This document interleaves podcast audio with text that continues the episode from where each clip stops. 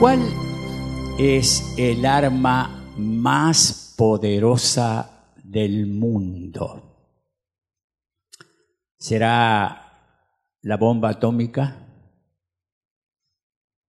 ¿Será el submarino atómico? Sin duda que estamos viviendo hoy en el mundo en lo que se denomina la carrera armamentista.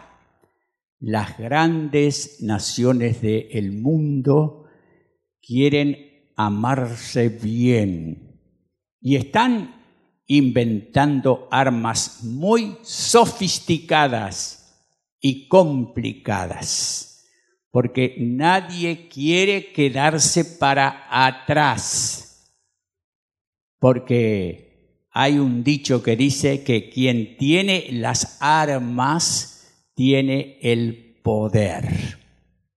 Por eso es que están trabajando, estudiando, analizando, porque quieren seguir descubriendo armas mortíferas, como las que han explotado en Siria.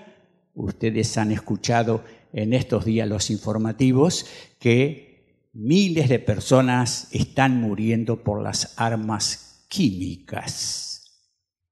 ¿Cuál es el arma más poderosa del mundo? Yo quiero decirles, hermanos, que el arma más poderosa del mundo está aquí en la Biblia. Y la tiene usted la tiene usted.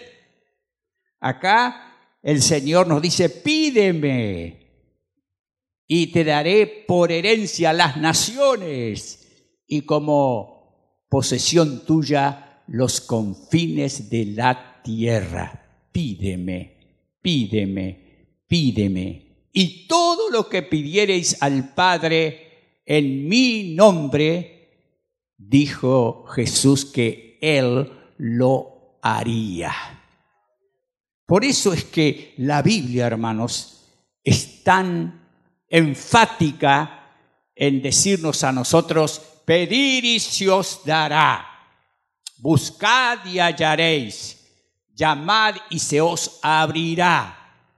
Por eso es que la escritura nos manda orar sin cesar orando en todo tiempo, con toda oración y súplica en el Espíritu, y velando en ello con toda perseverancia y súplica por todos los santos.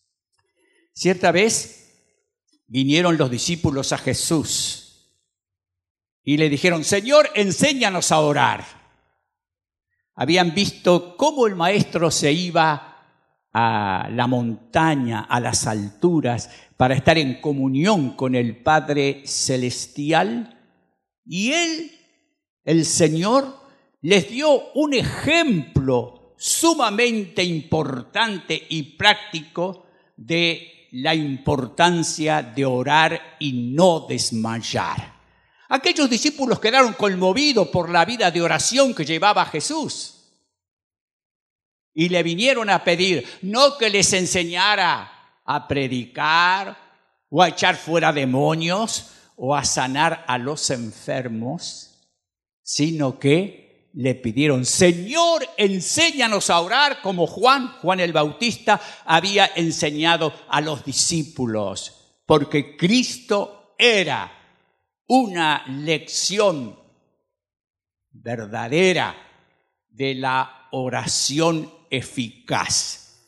Él era uno con el Padre, en él habitaba corporalmente toda la plenitud de la deidad. Sin embargo, Jesús necesitó orar y pasaba la noche orando, porque él era hombre tenía sus flaquezas y sus debilidades y él necesitaba la fortaleza del Padre Celestial para poder llevar adelante su glorioso ministerio. Por eso es que oraba y oraba y oraba y empezó su ministerio con oración, con oración, y terminó su ministerio allí en la cruz, también con oración, cuando elevó aquella petición por sus discípulos, Padre, perdónalos porque no saben lo que hacen.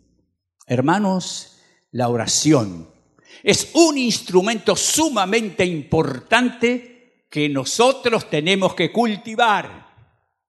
Y quiero decirles que no es fácil orar.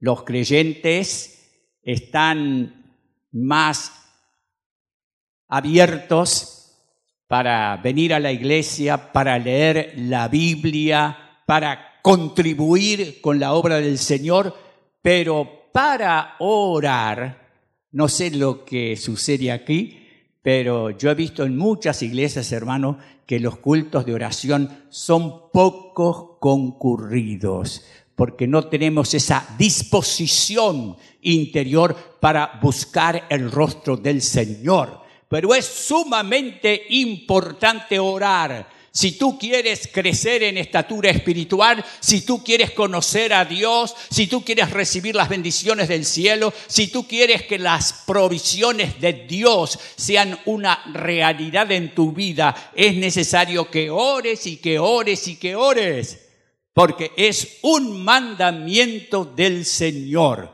Todo cristiano que desea seguir creciendo y escalando peldaños en su vida espiritual tiene que estar orando constantemente, permanentemente, porque así Dios lo desea.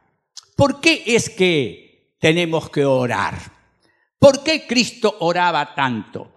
¿Por qué los discípulos oraban tanto? ¿Por qué la iglesia primitiva oraba tanto? ¿Cuál es la razón, el fundamento para que nosotros estemos orando permanentemente?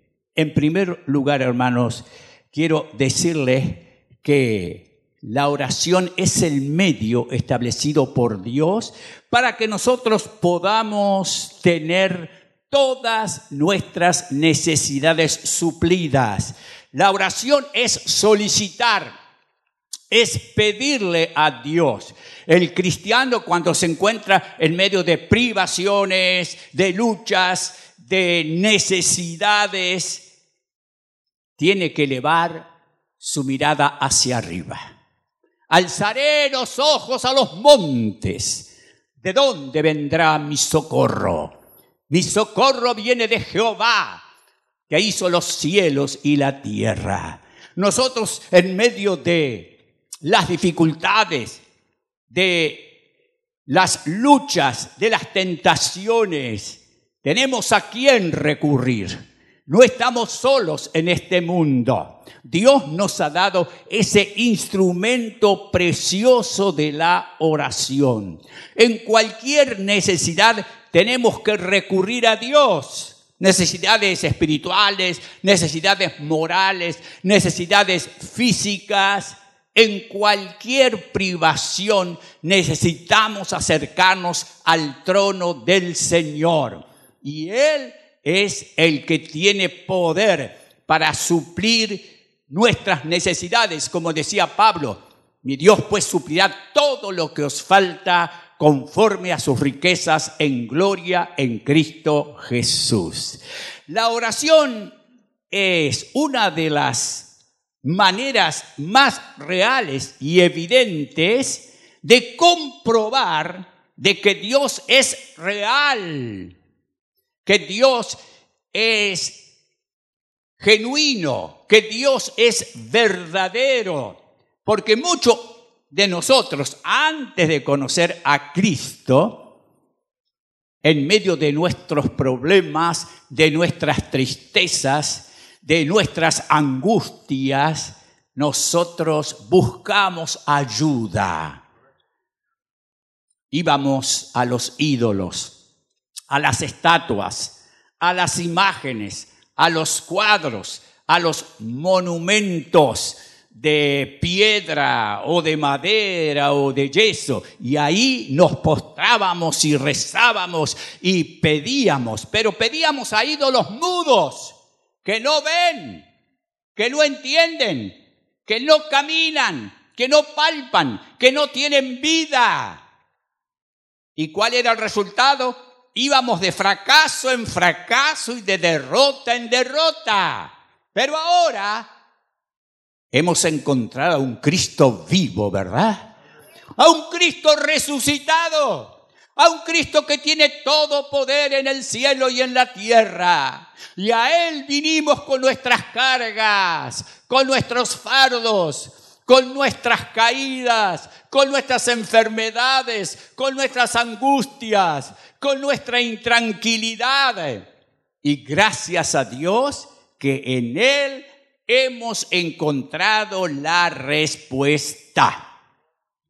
Así que nosotros oramos para pedirle al Señor ayuda, esperanza, fortaleza para enfrentar la vida y para ir de victoria en victoria y de triunfo en triunfo. Santiago dice que nosotros muchas veces no tenemos lo que necesitamos porque no pedimos.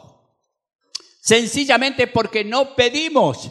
Hay que pedirle a Dios, hermanos, como pide un niño, confiando en que su mamá o su papá le va a dar lo que él necesita, lo que él pide. Hay que orar con sencillez, con humildad. ¿Te hace falta un par de zapatos? Pues pedirle al Señor.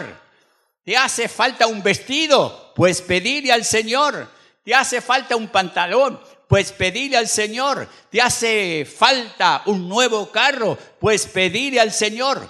Todavía no eres propietario de una casa, pues pedirle al Señor que supla esa necesidad tan importante. Hay que pedir y pedir y pedir y vamos a comprobar que es cierto aquello que dijo Jesús. Yo he venido para que tengan vida y vida en abundancia. Así que la oración es pedir cualquier cosa que tú necesites, acércate al Señor. Quebrantate delante de los pies del Creador y tú vas a comprobar que Él siempre escucha y contesta las peticiones de nuestro corazón.